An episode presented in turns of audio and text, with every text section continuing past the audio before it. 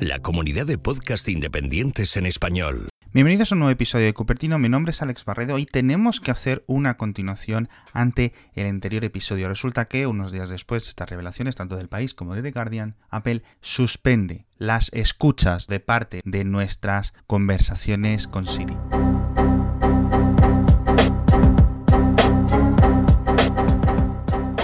No cancela el programa, las conversaciones van a seguir siendo grabadas y siendo enviadas a los servidores de Apple para su análisis pero de momento ya digo, quedan en suspenso, van a analizar qué es lo que va a ocurrir con esto. También Google lo va a hacer, aunque solo dentro de la Unión Europea, después de estas revelaciones y del escándalo un poco en el que, claro, ahí hasta se filtraron conversaciones grabadas por el asistente virtual de Google y creo que Amazon va a hacer algo similar. Entonces ya digo, queda en suspenso, pero el programa no queda cancelado. ¡Ah!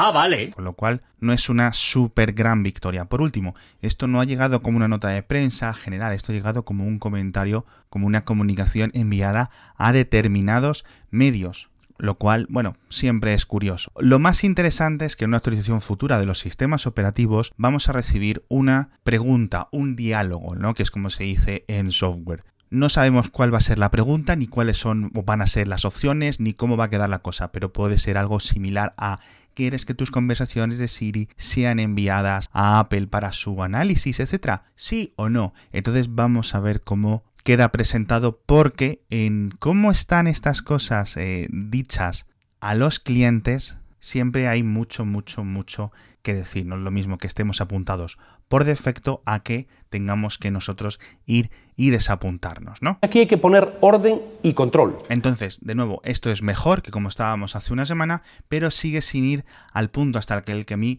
me gustaría, que es que Apple, que Google, que Amazon, estas empresas con tantísimo dinero realmente quieren analizar, quieren mejorar sus asistentes virtuales, que paguen que paguen por nuestras voz, que paguen por nuestros datos, que paguen por todas las mejoras, igual que pagan a los desarrolladores cuando encuentran un fallo de seguridad. Si yo, por ejemplo, encuentro un fallo en los mapas, o un fallo en Siri, o un fallo en, yo que sé, el nombre de una canción en iTunes, etcétera, que esto esté recompensado, que no se aprovechen de la labor gratuita de miles y miles o millones de clientes, de la misma forma que dice Apple. No, oye, nosotros no entrenamos el algoritmo de, de, Apple Fotos con las fotos de los consumidores, con las fotos de nuestros clientes, porque eso lo hace Google lo hace mal. Y luego resulta que sí entrenan Siri con nuestras voces.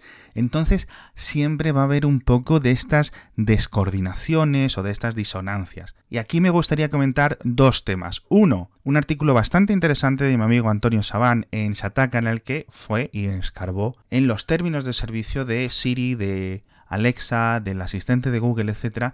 Y esto es lo que decía Apple de las escuchas de Siri, o mejor dicho, lo que Apple no decía. ¡Ay, ¡Nos han pillado! Leo una pequeña parte. Una pequeña cantidad de grabaciones, transcripciones y datos asociados sin identificadores podrían ser utilizados por Apple para mejoras constantes y aseguramiento de la calidad de Siri más allá de dos años. Apple dice que graban las conversaciones que se la quedan en sus servidores. Sí, ok, perfecto. Apple dice que va a haber humanos escuchándolo. A mí no me queda claro que sea así. Realmente debería de estar especificado en los términos y condiciones mucho más claros que Apple tiene, contrata, mejor dicho, subcontrata a empleados. Este es uno de los grandes problemas que yo encontré en este programa, más allá de las invasiones de privacidad, más allá de que la mayoría de vosotros, de los oyentes de Mixio, no supierais que esto estaba ocurriendo. Y es que no lo haga Apple, sino que subcontrate a una empresa que a saber qué tipo de empleados hay ahí, él estuvo en el Pentágono cuatro años, trabajaba cosas secretas. ¿Qué tipo de entrenamiento siguen, etcétera? No me gustan este tipo de subcontrataciones. No me gusta cuando Facebook subcontrata a gente para moderar su red social y decidir qué es lo que tiene que estar lo que no tiene que estar, o cuando Google lo hace para controlar sus resultados de búsqueda, o cuando Apple lo hace para esto. No me gusta, creo que deberían de ser empleados propios de la propia compañía con muchas más medidas de seguridad. Y de nuevo, que paguen, que paguen por nuestros datos, que paguen por nuestra labor. Somos sus clientes. Nuestra relación con Apple es mercantil. Ellos producen unos productos, nosotros los compramos o no los compramos. Y si quieren mejorar sus servicios, de nuevo, esto no es la web 2.0 en la que pequeñas startups luchaban contra los grandes gigantes tecnológicos y necesitaban nuestra ayuda, ¿no? El wisdom of the crowds y todo esto, ¿no? La sabiduría de las masas. No, esto ya no nos cuela. Somos personas, somos sus clientes y si realmente quieren mejorar sus productos y quieren hacerlo usando nuestros datos, uno, o siguen la vía de Apple Fotos de que ellos consiguen entrenar sus algoritmos por fuera de nuestras fotos y hacen lo mismo con Siri o nos pagan, tanto Google como Apple como quien sea. A mí me parece la solución más sencilla. Deja de beber, que, que, que te estás sentando mal. Nos olvidamos todos de la privacidad, mis conversaciones con Siri son totalmente privadas y seguro que Apple conseguiría un montón de gente dispuesta a colaborar con ellos. Y por último, un aviso, un recordatorio a los fans, a los entusiastas, a los forofos de Apple. Sois sus clientes, no sois sus amigos, no sois sus familiares, no sois compañeros de vivencias de estas grandes compañías tecnológicas multimillonarias.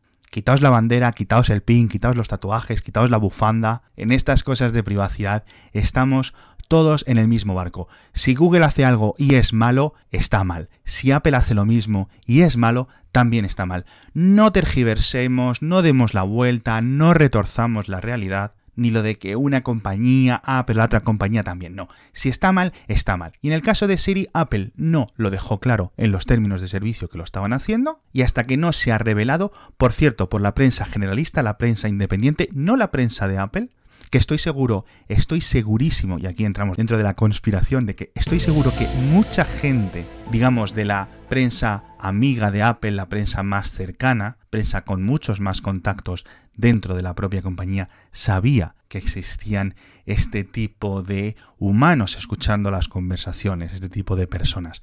Jolines, si hasta yo he conseguido averiguar el nombre de la compañía aquí en Madrid, a pesar de que el país ni The Guardian lo consiguieran decir, que no sabrían realmente gente con capacidad, con conexiones dentro de la compañía. De nuevo, me sorprende esto mucho, mucho, mucho. Lo veo mal, mal, mal. Verdadera mal. Por no decir borchenoso. Pero bueno, vamos a esperar a esta actualización, vamos a esperar a ver cómo queda la cosa, cómo queda al futuro y nos vemos en el próximo episodio de Cupertino. Como siempre, muchas gracias por escuchar y muchas gracias por estar ahí.